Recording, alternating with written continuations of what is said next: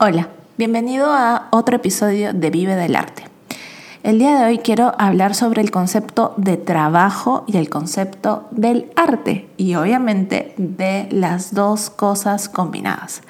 Porque a veces creo que para un artista que emprende o un creativo que emprende es difícil conectarlos. Disfrutamos tanto de nuestros procesos de que a veces no le damos el espacio que, merece también a nuestro descanso. Así que si has estado sufriendo con trabajar de más, si no entiendes bien cómo poner límites y si a veces escuchas comentarios como, ay, qué fácil debe ser tu trabajo porque a ti te gusta lo que haces, este episodio es para ti. Mi nombre es Roxana Ramos. Soy encuadernadora, pero sobre todo emprendedora. Y esto es Vive del Arte.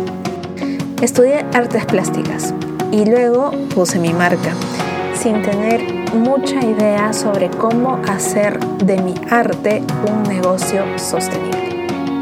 Han pasado casi 10 años de esto y ahora quiero ayudar a otros artistas a que también consigan tener negocios sostenibles y que puedan vivir de su arte.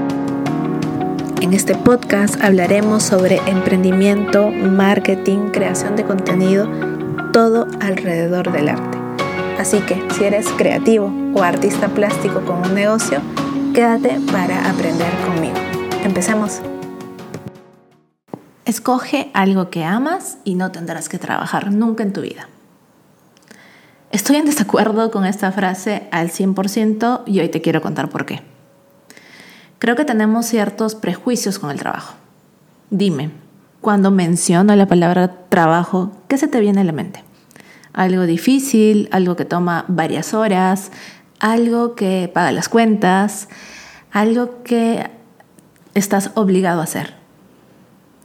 Ok, y cuando te digo arte, ¿qué piensas? ¿Piensas en diversión? En relax, en colores, en papeles, en pinceles. ¿Ves cómo estas dos palabras por poco parecen antónimos? Con razón nos cuesta tanto poner en orden nuestras ideas, nuestros sentimientos y encontrar la forma correcta de trabajar en el arte. Trabajar es todo aquello que tú haces y recibes algo a cambio. Mayormente esa compensación es monetaria. Trabajar es todo aquello que tú haces y recibes algo a cambio. La palabra trabajo no viene acompañada de sufrimiento, pesadez u obligación. El trabajo puede ser divertido, fácil, reconfortante, puede hacerte feliz y generarte dinero. Como artistas es necesario entender que por el hecho de que te haga feliz no quiere decir que no estés trabajando, porque nos podemos olvidar de descansar si nunca sentimos que estamos trabajando y realmente necesitas descansar. Esto te lo digo a ti como me lo digo y me lo repito constantemente. Al ser artista emprendedor, no estoy esperando el fin de semana para salir corriendo, para pagar la computadora. Me gusta lo que hago, lo podría hacer todos los días.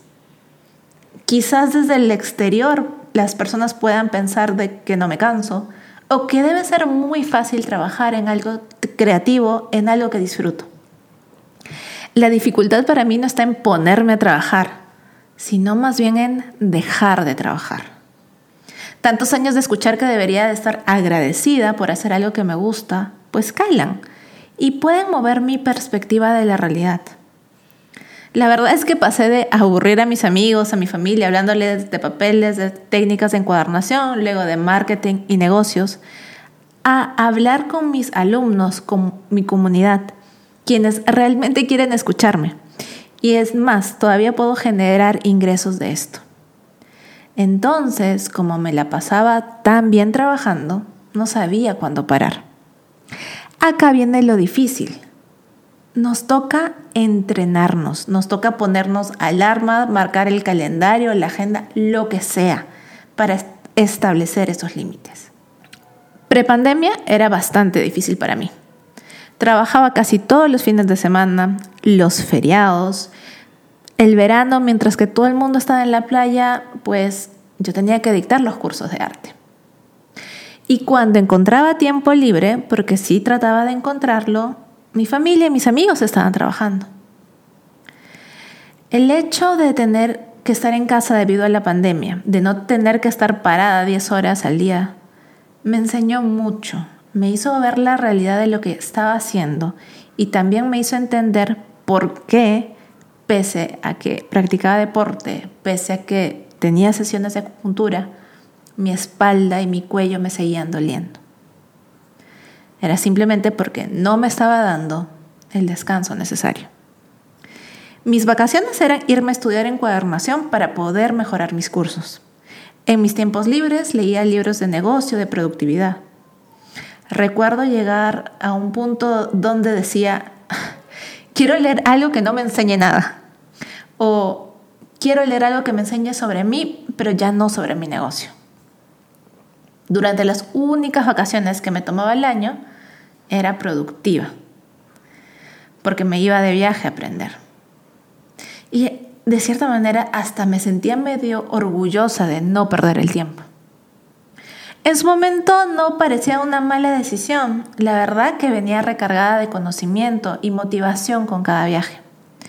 Eso no fue lo malo, lo malo fue que no incluí otras vacaciones adicionales, donde realmente no hiciera nada, donde realmente descansara. Así que mi consejo va a ser que pongas límites a tu trabajo, a tu tiempo y que te cuides mucho. En lo personal, el no descansar me costó lumbalgias y migrañas. Una vez y durante una clase me empezó un dolor de cabeza y de repente no veía claramente. Tuve que cerrar los ojos por la molestia, tuve que llamar a mis padres y me tuvieron que llevar a emergencias me hicieron exámenes, me programaron resonancias, me vi con el neurólogo y no tenía nada. No tenía nada entre comillas, no había nada fisiológico que estuviera causando todo esto. Era estrés, era cansancio y lo peor de todo es que no me sentía cansada, pero mi cuerpo estaba hablando muy claro y muy fuerte. Así que no dejes que tu cuerpo sea el responsable de apagarlo todo. Puedes disfrutar de lo que haces, puedes pasarla bien, puedes descansar y puedes cobrar lo adecuado por hacer eso que amas.